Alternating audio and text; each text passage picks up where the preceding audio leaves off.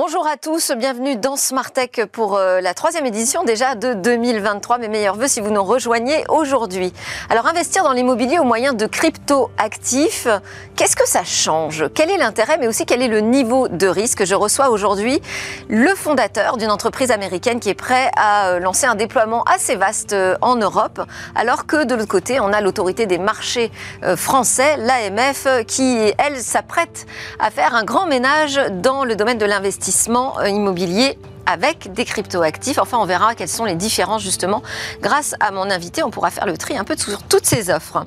Et puis deuxième partie, on étudiera quelles sont ces alternatives françaises, européennes et euh, open source dans le domaine des outils de bureautique pour le travail en ligne. on terminera cette édition avec notre chronique Où va le web avec encore des exemples assez étonnants de ce qui se passe dans les métavers. Mais d'abord, donc entretien avec Jean-Marc Jacobson de Realty.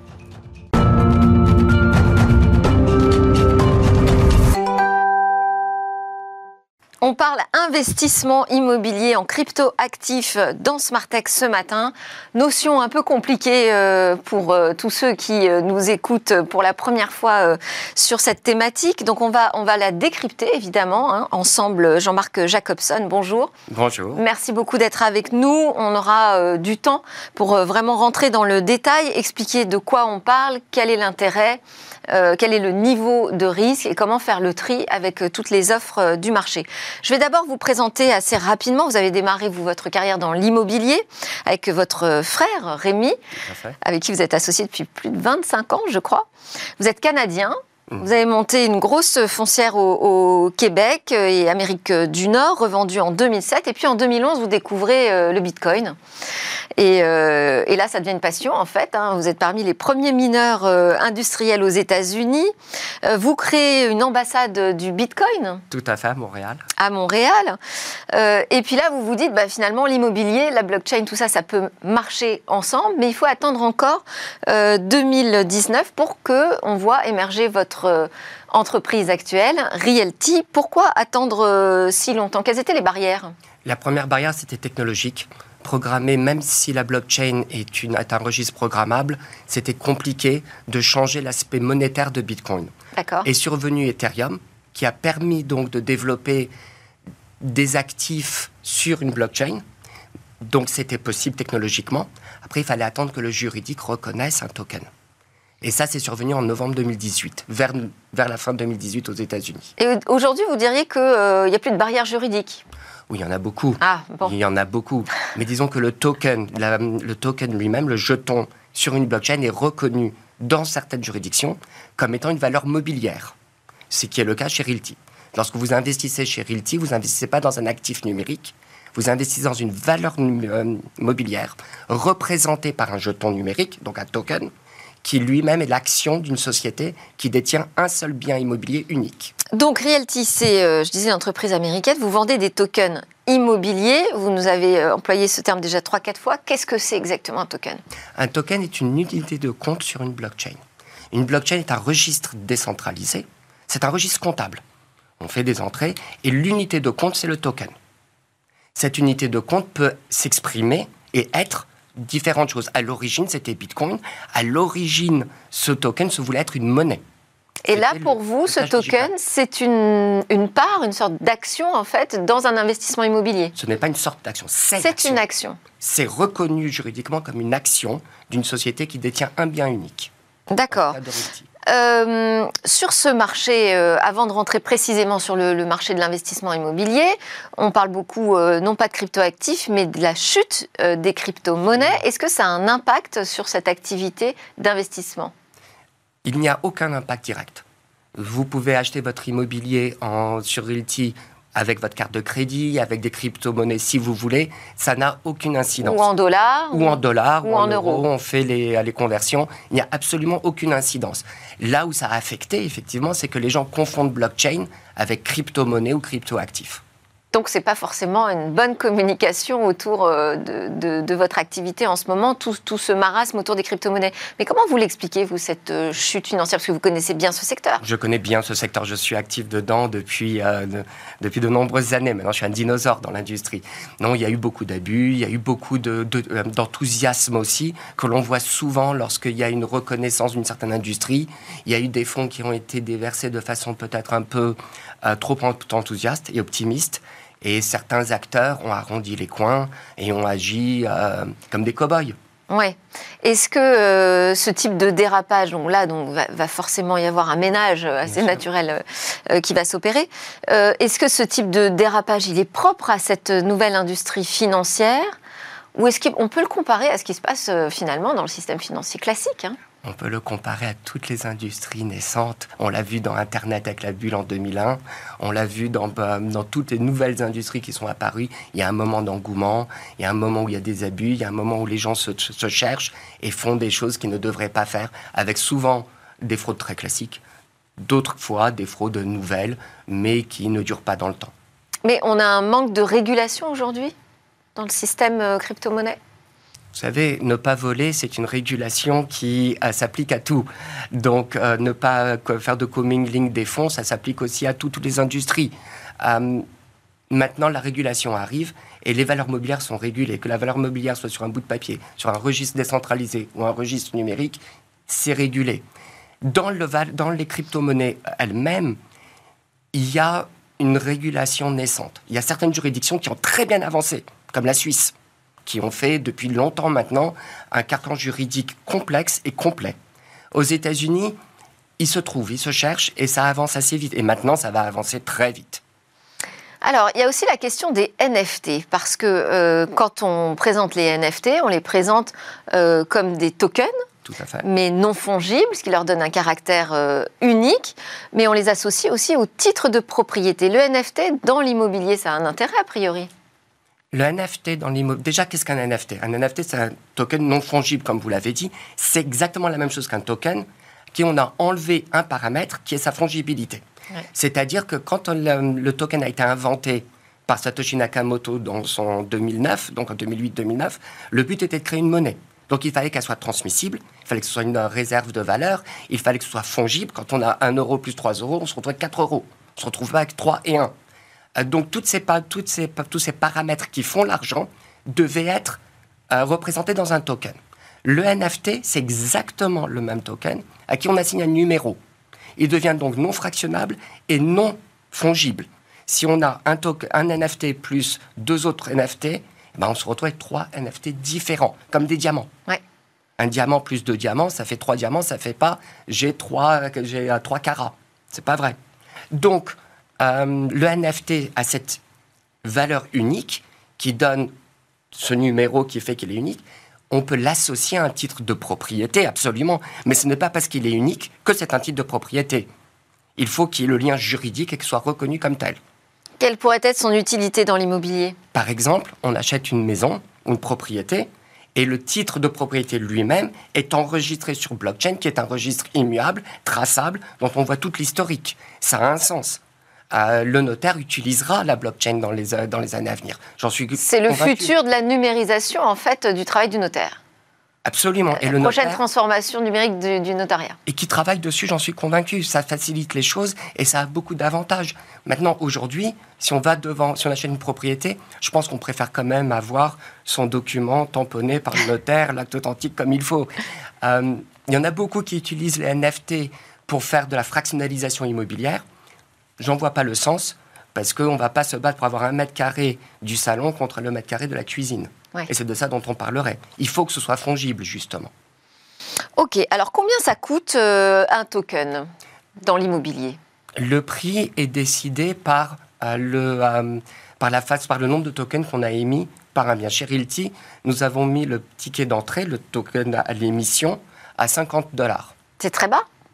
De l'investissement immobilier. Mais le but de la tokenisation, pourquoi est-ce qu'on fait de la tokenisation immobilière pour démarrer? C'est justement pour donner accès à l'immobilier à tout le monde, démocratiser l'accès à l'immobilier. C'est extrêmement important.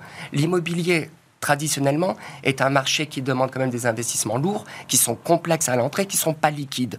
Le but de la tokenisation, c'est de changer tout ça. Donc, pouvoir bénéficier d'un revenu passif ou d'un revenu immobilier dès son plus jeune âge, démarrer tôt, dans la, en investissant ne serait-ce que 50 euros de temps en temps, 50 dollars, ça se construit avec le temps. Il y a les revenus locatifs, mais en plus de ça, il y a la valeur de l'immobilier qui, qui varie dans le temps. Au bout de 10 ans, l'investissement, même si on n'a fait que 50 euros de temps en temps, ça représente vraiment quelque chose. Alors, quand, vous évoquez ça, hein, cette démocratisation dans, l'investissement immobilier, justement, ça me fait penser à euh, toutes ces startups, notamment, on, connaît bien le, français euh, Brix, euh, qui propose d'investir des 10 euros dans, dans de l'immobilier. Et pourtant, c'est pas exactement le même modèle que vous. Quelle est la différence? Le modèle de Brix, vous n'investissez, vous n'êtes pas propriétaire de l'immobilier l'immobilier appartient à la foncière de BRICS. Je ne vais pas parler pour BRICS, mais ce que vous achetez, c'est un contrat commercial qui représente un royalty, une royalty, on appelle ça, je pense, une redevance sur les, euh, sur les revenus futurs. Oui. Vous n'êtes pas propriétaire. Dans le cas de Realty, vous achetez une action d'une société qui détient le bien. Et que ce bien? Vous êtes propriétaire, vous êtes actionnaire. Vous avez tous les droits qui incombent à un actionnaire. Vous avez toutes les sécurités, la sécurité qui revient. Vous devez voter sur les, euh, sur les mesures à prendre dans cet immobilier. Donc, ce n'est pas du tout la même chose, ce n'est pas du tout. D'un côté, on a un modèle donc de droit, de royalties, de l'autre, on a un modèle d'investissement immobilier. De droit qui est d'un côté, donc c'est un droit commercial, un contrat commercial entre l'investisseur et euh, la compagnie BRICS. De droit, je voulais dire de redevance. De redevance, tout à fait. Le, droit d'auteur et donc de royalties. Et de l'autre côté, c'est de l'investissement immobilier où on, prend une part dans cet euh, investissement. C'est de l'investissement mobilier. Ah oui, mobilier. c'est une valeur mobilière. C'est une forme d'action. Exactement. Et justement, le but d'avoir fait des royalties ou des tokens, il y en a qui font maintenant des tokens, donc sur blockchain de redevance. Il y en a beaucoup qui apparaissent cette année, dans les années à venir, qui veulent faire ça. Mais le but de faire ça, c'est justement de ne pas être une valeur mobilière et donc de ne pas être assujetti à l'AMF ou à la SEC et ne pas avoir tout ce travail qui est nécessaire lorsqu'on est une valeur mobilière. Oui, alors donc euh, bah, évidemment, ça intéresse euh, l'AMF de, de, très près, qui va euh, devoir peut-être clarifier davantage les choses pour les utilisateurs, parce que c'est pas forcément toujours évident de faire la différence justement entre, ces, modèles. Vous, là, vous vous apprêtez, parce que je disais que vous étiez canadien, mais là, vous êtes installé à Paris, puisque vous êtes en train de travailler sur le développement de l'offre américaine sur l'Europe. C'est-à-dire qu'aujourd'hui, les Français peuvent investir dans Realty, mais uniquement dans de l'immobilier américain. Tout à fait. Demain, vous souhaitez euh, pouvoir proposer de l'investissement dans l'immobilier européen. Européen. En France, notamment En France, ça, fera partie des premiers pays. Ça fera J'imagine, puisque vous êtes installé à, Paris. Euh, comment se passe euh, pour vous, là, cette entrée sur, sur ce marché, dans ce contexte, justement, où l'AMF devient de plus en plus préoccupée par les différents nouveaux business? Alors, depuis le début depuis le jour 1 chez Realty, nous avons tenu la position que nous sommes des valeurs mobilières et que nous ferons face à toutes les exigences d'abord de la SEC et après des autorités en vigueur dans les marchés où nous sommes actifs. Donc pour nous, ça fait un an et demi que nous travaillons le marché européen. Ce n'est pas ce n'est pas d'hier. Donc c'est pas on s'est réveillé en 2023 en disant c'est une bonne année pour venir. Ça fait longtemps que l'on qu'on travaille dessus et nous faisons toutes les nous avons pris toutes les mesures nécessaires pour travailler euh, en accord avec les régulations de chaque pays. Et là, il y a une harmonisation européenne dans la matière, ce qui permet d'avoir une euh, d'être actif sur l'Europe entière euh, avec les, bonnes, les bons acteurs, les bons partenariats et les, bons, les bonnes accréditations. Est-ce qu'il vous semble que la régulation européenne, elle est favorable aujourd'hui à ces nouveaux types d'investissements À tout cet écosystème autour du, du cryptoactif? Je, je pense que l'AMF en général, a avancé très rapidement sur des euh, sujets complexes et tout nouveaux. D'abord avec les actifs numériques, ils ont, euh, avec la PESAN, prestataire de services d'actifs numériques, etc. Euh, ensuite, maintenant, ils regardent tout ce qui est valeur mobilière, to security tokens. Ils le font de façon précautionneuse, diligente et et ils avancent régulièrement avec la technologie. Il y a nécessairement un train de retard. Ils vont pas réguler toutes les nouveautés. C'est pas possible. Par contre, celles qui prennent ou celles qui prennent de l'ampleur, ils les regardent et ils avancent dessus. Euh, quel est le niveau de rentabilité de ce type d'investissement? Le niveau de rentabilité est celui de l'immobilier sous-jacent. Donc si on investit dans C'est exactement la même chose. C'est exactement la même chose avec... Alors quel est l'intérêt de passer en mode crypto-actif? À part le fait de pouvoir démarrer à 50 euros. Mais c'est déjà un grand intérêt de pouvoir démarrer à partir de 50 euros selon ses besoins. Ça, c'est le premier avantage. Ouais. Euh, on paye avec sa carte de crédit, on a un investissement immobilier. Deuxièmement, c'est la liquidité on peut acheter et vendre très rapidement, très facilement. Nous ne sommes pas bloqués. Nous n'avons pas de période de lock. Nous n'avons pas une période où euh, il faut tenir son bien pendant un minimum de six mois, de trois mois, et après on le revend éventuellement si quelqu'un d'autre l'achète. Il y a un marché secondaire actif, profond et rapide. Donc on peut investir facilement. On peut investir euh, de façon liquide, c'est-à-dire qu'on peut rentrer et sortir quand on veut. C'est quand même rassurant. C'est important. On ne sait jamais de quoi demain est fait. On peut avoir besoin de son pécule. On peut le revendre. Et troisièmement, il y a énormément d'outils qui apparaissent aussi dans ce qu'on appelle aujourd'hui la finance décentralisée, mais qui permettent d'optimiser la rentabilité ou, euh, ce qu'on peut faire avec son jeton. Par exemple, il est possible à chez Realty de prendre son Real Token, donc sa participation immobilière, de la nantir sur une plateforme euh, de prêt et d'emprunter contre son token. Ce n'est pas la maison, ce n'est pas la propriété qui est hypothéquée. C'est le token seulement qui est hypothéqué. On peut emprunter de l'argent pour aller acheter d'autres tokens ou acheter son café si on veut, mais le but est d'investir plus. Donc, à la place d'avoir un long processus avec une banque et de passer trois mois, de montrer euh, des dossiers complexes, etc., en quelques clics, on peut hypothéquer son investissement, obtenir de l'argent pour aller investir plus. Donc l'effet de levier est facile et rapide. Euh, vous, nous dites que le niveau de rentabilité, c'est la même chose que dans l'investissement euh, immobilier euh, classique. quel est le niveau de risque? Pareil, vous allez me dire? Le risque est le risque du marché immobilier et de la devise dans laquelle l'immobilier se trouve. Les biens de Realty aujourd'hui jusqu'à présent étaient aux États-Unis, donc en dollars. Donc ces dernières années étaient magnifiques pour ceux qui ont investi chez Realty depuis 2019, mais euh, dans le futur, il se peut que ce soit en euros, en yens, en peu importe. Donc le risque, il est de l'immobilier sous-jacent et de la devise du pays. Et la technologie? La technologie avance, la technologie progresse et permet de plus en plus de choses. Le risque technologique lui-même, euh, il n'est pas zéro. Euh, ceci étant, c'est une valeur mobilière, donc nous sommes obligés de savoir à tout moment qui a quoi. Et donc nous sommes, nous sommes obligés de pouvoir agir sur le token euh, de par des mesures obligatoires de la SEC. Si on doit geler un compte pour des raisons X, Y ou Z. Donc si jamais il y a un breach de security, oui. ben dans ce cas-là, nous pouvons agir sur le token lui-même. Et alors, quelles sont les, les, technologies qui sont mises en œuvre, justement, pour permettre d'offrir tous ces nouveaux services? Développement de la technologie blockchain et activité de développement avec les protocoles existants autour de la blockchain qu'on appelle aujourd'hui communément le Web 3 ou la finance décentralisée. Des plateformes de prêt, des plateformes de, euh, de, de, farming, de staking, de composition d'intérêts, etc. Et ça, vous le développez en interne? Vous avez des équipes On a des équipes, on a des développements en interne qui euh, travaillent tous les jours et un peu partout dans le monde. C'est un sujet pour vous, le, la question de la compétence dans ce domaine? Absolument. Trouver les bonnes compétences? Absolument. Mais maintenant, le revers, le, le, revers de la médaille dans ce qui est arrivé l'année dernière, c'est qu'il n'y a plus beaucoup de gens compétents sur le marché aujourd'hui, comparé à, il y a six Attendez, vous m'avez dit quoi? Plus beaucoup? Il y en a plus. Ah, il y en a plus Il y en a plus. il, y en, il y en a plus aujourd'hui qu'il y en avait ne serait-ce qu'au mois d'août dernier. D'accord. Parce que beaucoup de gens ont été mis à pied, des gens compétents. Ok. Euh, et vous allez recruter en France également? Partout dans le monde. Enfin, en France, pour le déploiement euh, en Europe? Absolument. Absolument. Euh, mais déjà, la compagnie, la société Realty a des employés dans six pays différents.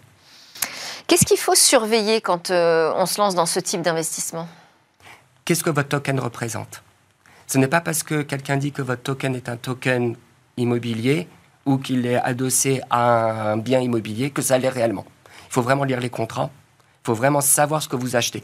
Vous avez fait l'exemple en disant on peut acheter de l'immobilier à partir de 10 euros en France. C'est pas de l'immobilier, c'est une eh redevance, c'est pas pareil. Il faut bien comprendre ce que le token ou sa fraction représente. Et c'est là qu'est le risque.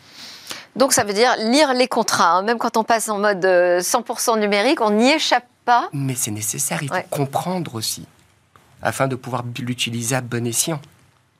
Alors, Jean-Marc Jacobson, je voulais euh, que vous vous prêtiez aussi à notre exercice de l'interview express. Avec plaisir. Alors, vous avez, on a en gros deux minutes hein, pour répondre à ces questions. Quels sont vos rêves? Pouvoir rendre l'immobilier international disponible à l'international.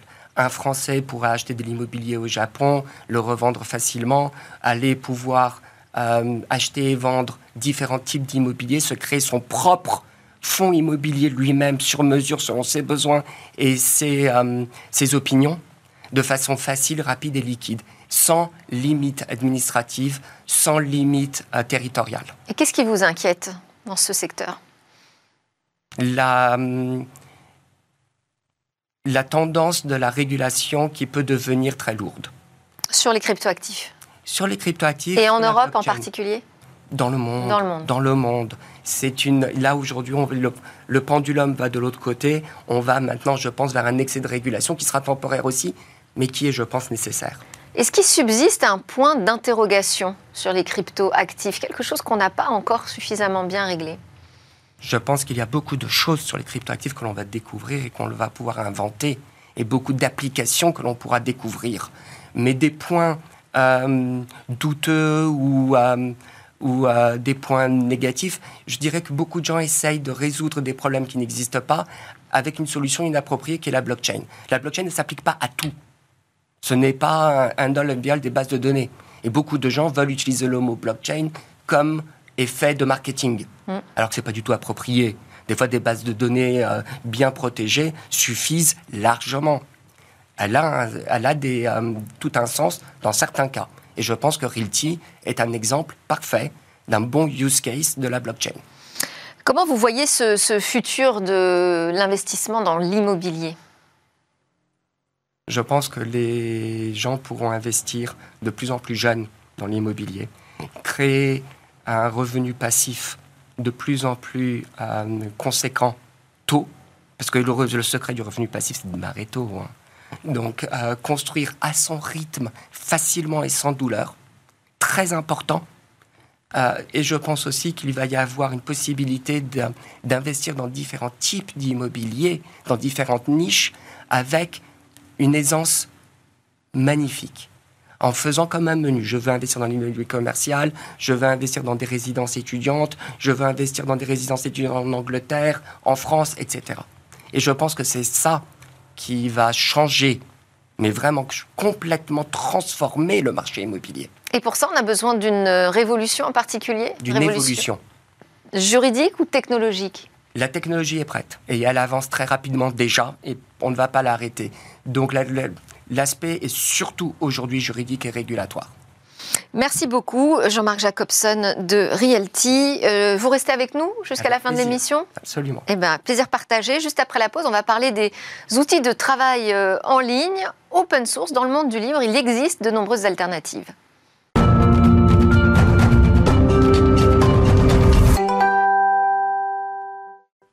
Vous êtes bien de retour sur le plateau de Smartech. C'est la deuxième partie de l'émission qui démarre. On va s'intéresser cette fois au monde du libre. Je précise que Jean-Marc Jacobson, le cofondateur de Realty, qui nous a accordé une grande interview sur l'investissement dans l'immobilier au moyen de cryptoactifs, est resté avec nous en plateau pour euh, cette séquence. Cette séquence qui est portée par euh, Jean-Paul Smets, le PDG de Rapid Space. Et Jean-Paul, tu es venu accompagné de Valentin Priluski, le président de Netframe. Bonjour à tous les deux. Bienvenue meilleurs voeux, bien évidemment, pour euh, la nouvelle année. Euh, on va vous souhaiter plein de bonnes choses tout à l'heure, mais avant de vous donner la parole, Valentin, on va faire un point avec euh, Jean-Paul sur les alternatives françaises dans le domaine de la messagerie, du traitement de texte, du chat, de la visioconférence ou encore du stockage de documents, parce qu'il y en a hein, des alternatives aux géants américains. ça bouge même plutôt pas mal. Il faut rappeler qu'au mois de novembre dernier, le ministère de l'Éducation nationale, en réponse à une question du député Philippe Latombe a demandé d'arrêter le déploiement ou euh, l'extension des solutions non compatibles avec euh, le RGPD proposé par Google ou Microsoft aux élèves et aux enseignants. Et donc, on en est où là en ce moment, Jean-Paul? Bah, ce qui est arrivé en France euh, avec l'éducation nationale est en fait aussi arrivé en Allemagne. Donc il n'y a pas d'exception française. Euh, les autorités fédérales en charge de la protection des données personnelles en Allemagne ont également indiqué que Microsoft 365 euh, ou Google Drive n'étaient probablement pas compatibles avec le RGPD. Et tout ça va tout à fait avec ce que décidait la DINUM en 2021 quand elle disait que Microsoft n'est pas conforme à la stratégie cloud centre de l'État français. Alors, on en a parlé donc dans, dans Tech. On sait qu'il existe des alternatives, on les connaît pas très bien, mais alors peut-être encore moins dans le, dans le monde du libre. Il y en a beaucoup? Alors en fait, il y en a énormément. D'abord, on a un groupe d'entreprises qui s'appelle les Fab 8, les Fabulous 8, avec Jalios, Jamespot, Netframe, Talkspirit, Twake, Wimi et Waller, qui euh, juste après l'annonce. Donc on a un fabuleux en, plateau. L'un des huit.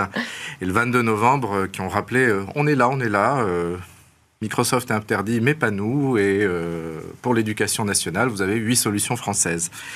Et on peut ajouter à ça Polai de Tariq Krim également. Oui. Et toutes ces solutions, cependant, en fait, elles sont propriétaires, mais elles s'appuient sur des logiciels libres et on avait jusqu'à présent une seule solution qui était 100% libre, qui s'appelle Twake, depuis son rachat par l'Inagora. Aujourd'hui, euh, la grande nouvelle, c'est que euh, Netframe euh, va devenir la deuxième solution 100% libre des Fabulous 8. Super, donc on va avoir une annonce tout à l'heure détaillée dans, dans SmartTech. Merci beaucoup. Est-ce que tu peux nous, nous, expliquer quelle différence ça fait du libre propriétaire et du 100% open source? Alors quand c'est 100% libre, on peut décider de devenir son propre hébergeur, son propre fournisseur de cloud. On peut déployer ça sur son cloud privé sans demander la permission à personne. On peut regarder le code, le modifier, l'améliorer, aller vérifier s'il n'y a pas de backdoor. Quand c'est du propriétaire fondé sur des composants libres, en général, on ne peut pas devenir son propre hébergeur, on ne peut pas déployer sur son cloud privé, on ne peut pas modifier, on ne peut pas valider l'absence de backdoor, sauf si l'éditeur du SaaS est euh, sympathique et envie de vous aider à devenir votre propre hébergeur ou à modifier le code de sa solution, ce qui n'est pas garanti et ce qu'il n'a pas l'obligation de faire. Et donc, c'est pour ça que c'est aussi intéressant de voir qu'au-delà des Fabulous 8, on a 10 solutions européennes au moins. Je pense qu'il y en a encore plus. Par exemple, en France, on a CryptPad pour la bureautique en ligne. Qu'on utilise d'ailleurs euh, ensemble pour travailler. Oui, c'est bien pour les commentaires. Hein. BlueMind pour la messagerie, Cozy Cloud euh, pour le partage de fichiers, Galen pour le web meeting, Office.js pour la bureautique déconnectée. En Allemagne, on a Nextcloud, OnCloud, OpenExchange. En Lettonie, OnlyOffice. Au Royaume-Uni, Collabra en fait, les alternatives euh, sont tellement nombreuses euh, que parfois c'est difficile de, choisir laquelle utiliser. Donc moi, j'utilise euh, Nextcloud sur mon smartphone, Collabra pour modifier mes contrats avec mes clients, Galen quand je dois faire des web meetings sécurisés, Office.js quand je dois travailler dans l'avion et que j'ai pas de connexion Internet.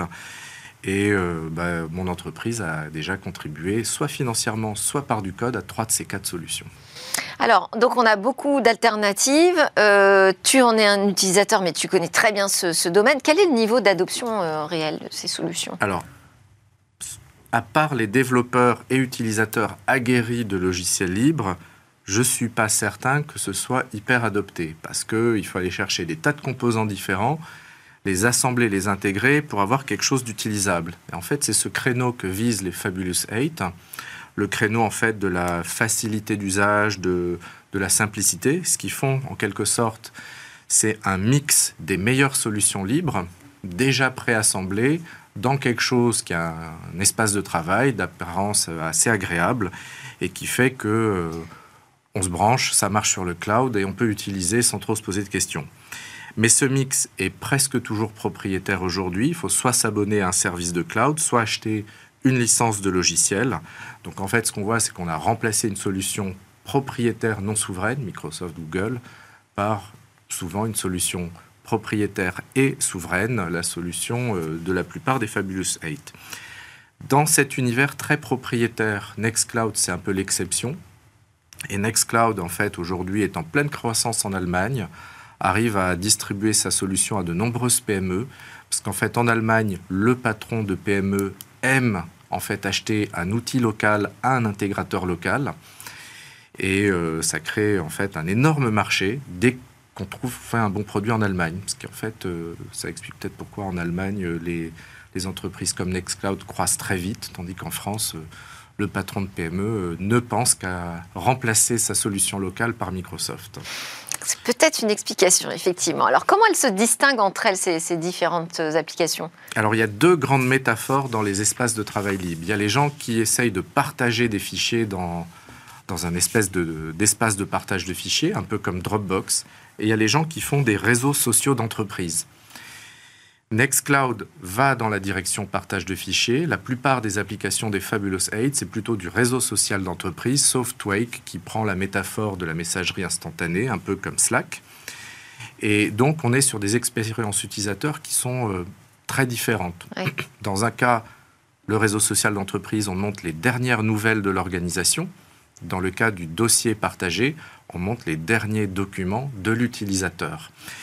Et aujourd'hui, ce que le marché cherche, c'est la fusion de ces deux façons de voir l'espace de travail. Le seul qui a réussi à le faire aujourd'hui, apparemment, c'est Microsoft, depuis qu'il a lancé Teams. Même Google, aujourd'hui, n'a pas encore complètement réussi la fusion. C'est QFD, j'ai envie de dire. Mais alors, euh, tu nous dis que ces solutions des, Fabulous 8, euh, c'est un mix de logiciels libres. Est-ce qu'on peut préciser peut-être quels sont ces, ces En fait, quand il s'agit d'éditer les documents bureautiques type Word, tout le monde utilise soit Collabra, entreprise du Royaume-Uni, soit OnlyOffice. Et quand il s'agit de faire du web meeting, tout le monde utilise Jitsi ou Galen. Et pour éditer euh, des documents web, souvent c'est CK Editor. Et donc ce qu'on voit, c'est que les Fabulous 8 ont une très très grosse dépendance à des logiciels libres qu'ils n'ont pas écrits eux-mêmes. Et dans certains cas, euh, ce qu'on voyait il y a quelques années, non seulement ils utilisent du code auquel ils ne contribuaient pas, ça a un peu changé, mmh. et souvent qu'ils n'hébergeaient pas eux-mêmes, et parfois qui étaient simplement développés, hébergés aux États-Unis. Donc, il y a quelques années, on était assez loin de la souveraineté numérique. Et c'est ce que, en fait, Nextcloud et Jamspot et aussi Netframe ont bien compris. Explique-nous. Alors, Nextcloud, son idée, c'est de dire pour avoir une bonne solution d'espace de travail euh, en ligne, il faut que quand quelqu'un m'envoie un fichier Word qui s'édite mal, l'éditeur dans, leur cas Collabra, corrige Collabra pour que le fichier s'ouvre correctement. Ils ont remarqué que Collabra était euh, tout à fait réactif, donc ils le privilégient dans les déploiements professionnels.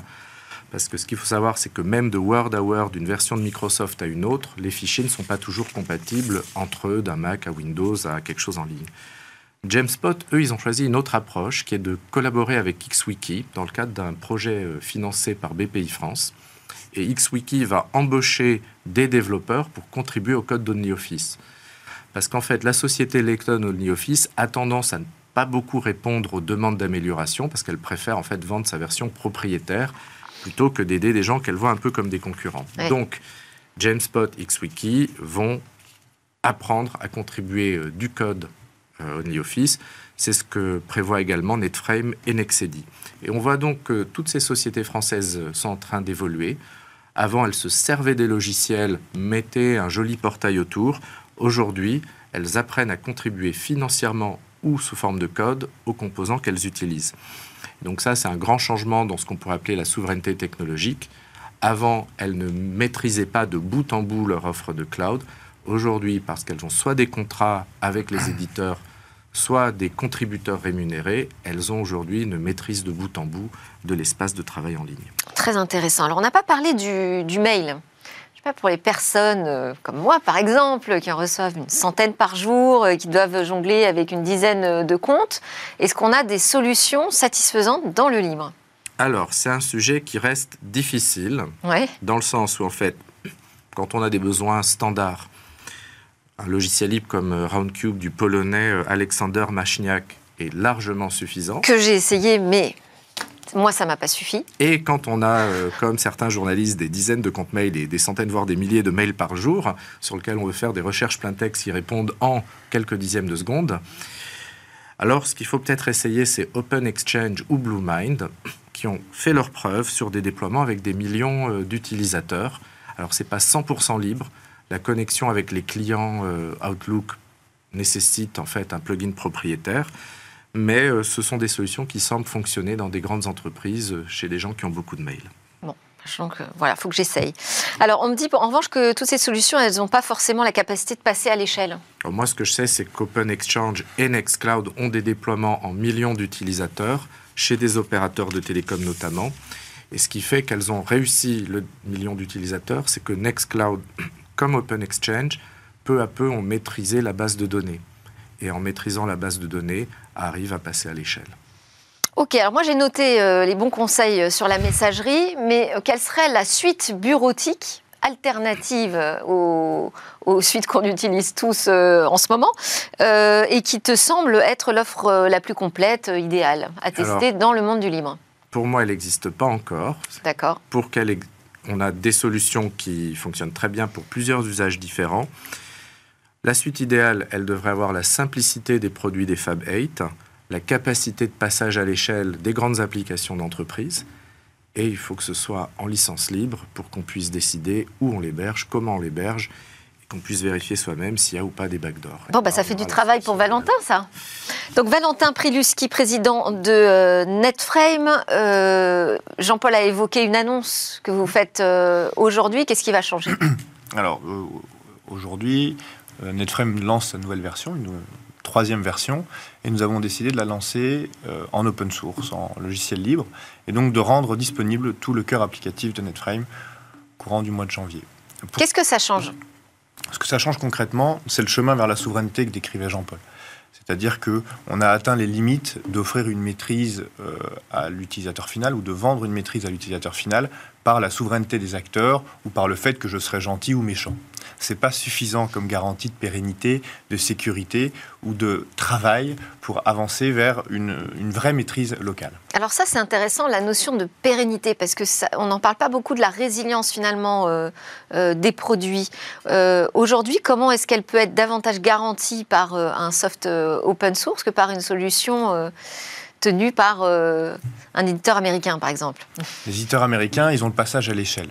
Et donc aujourd'hui, si on veut euh, fonder des alternatives aux éditeurs américains, il ne faut pas se battre exactement sur les mêmes données de compétition qu'eux. Donc nous, on est plus petits. En étant plus petits, que nous disent nos clients Demain, vous allez peut-être disparaître. Eh ben oui. Demain, vous allez peut-être pas pouvoir faire la fonctionnalité dont j'ai besoin. Demain, je vais peut-être vouloir changer de méthode d'hébergement. Qu'est-ce que vous me proposez? Si je suis propriétaire, je dois tout faire moi-même ou prétendre faire, ce qui est la, la pente glissante vers laquelle quelques acteurs de la souveraineté peuvent aller.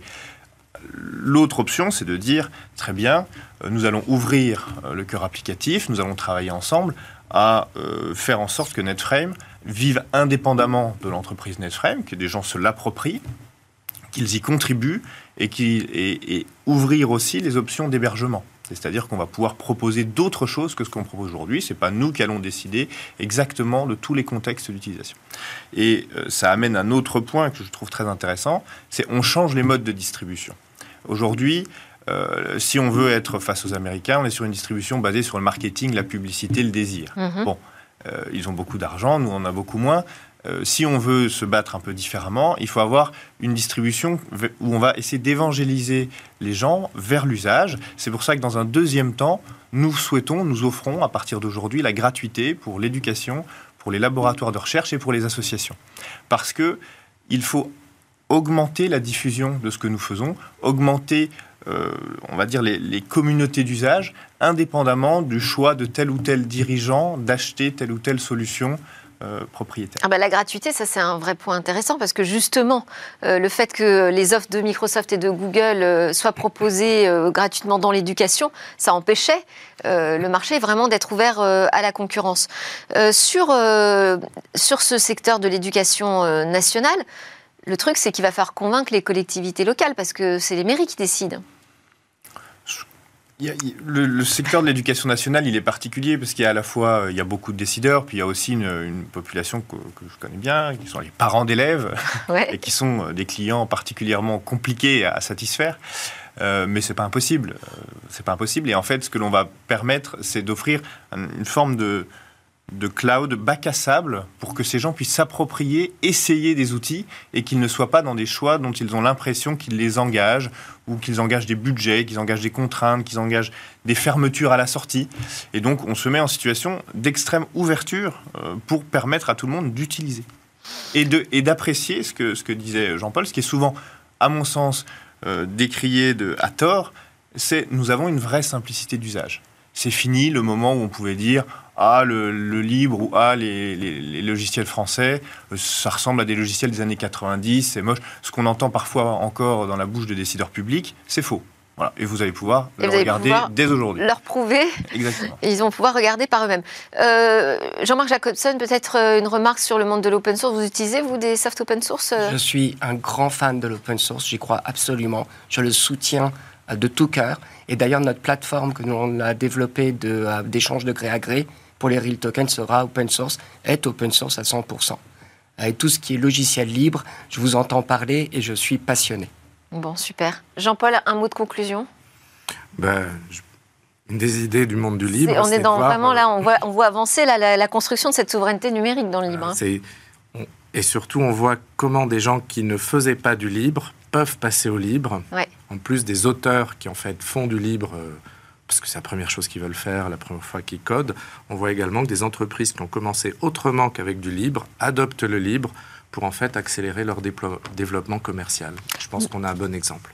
Merci beaucoup Jean-Paul Smith pour nous faire découvrir le monde du libre régulièrement dans Smart Tech et euh, nous euh, permettre d'interviewer des, invités euh, fabuleux comme Valentin Priluski. On se retrouve tout de suite pour notre séquence Oval Web.